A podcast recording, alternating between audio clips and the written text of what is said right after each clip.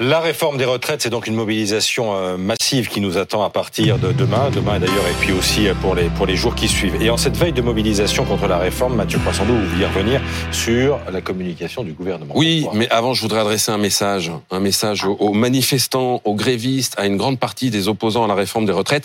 Rentrez chez vous, camarades, arrêtez tout. Vous trompez. Cette réforme, c'est une réforme de gauche. Euh, oui, oui, vous avez bien entendu, réforme de gauche. Regardez, c'est le ministre du Travail, Olivier Dussopt, lui-même qui vous le dit en une du Parisien hier. Alors la gauche, Olivier Dussopt connaît, hein, ou il est plutôt censé connaître, puisqu'il en vient. Le ministre du Travail a en effet entamé son parcours politique auprès de figures de gauche comme Henri Emmanueli, et puis euh, Martine Aubry, il avait soutenu Benoît Hamon à la présidentielle. Mais le problème d'Olivier Dussopt, c'est qu'il a la mémoire courte depuis qu'il est passé avec armes et bagages chez Emmanuel Macron. Expliquez-nous pourquoi on ne peut pas dire que cette réforme est de gauche. Ah, alors c'est toujours difficile de se mettre d'accord sur euh, une définition de la gauche. Hein. Il n'y a pas de tampon officiel, c'est de gauche, c'est pas de gauche. Mais il y a des principes quand même, il y a des valeurs, parmi lesquelles on va dire un certain attachement à l'égalité, à la justice sociale, à la redistribution.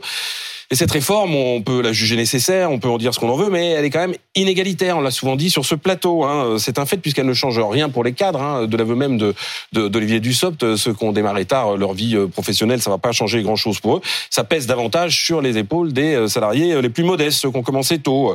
L'effort, il n'est pas non plus justement partagé puisqu'il ne repose que sur les seuls actifs. Hein. On n'a jamais exploré d'autres pistes de financement, mettre à contribution les entreprises ou les retraités selon leur niveau de revenu. Je sais pas.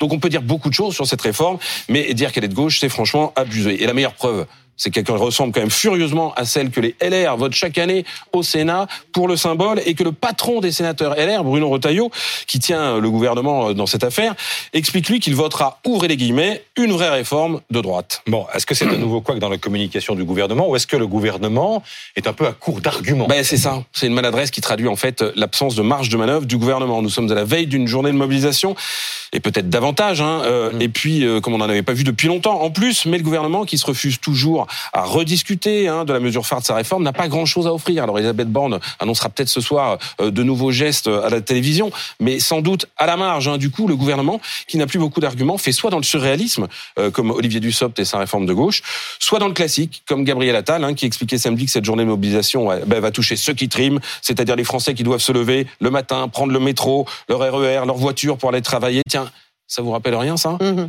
La France qui se lève tôt, hein un argument usé jusqu'à la corde par Nicolas Sarkozy, un président de droite. Merci Mathieu.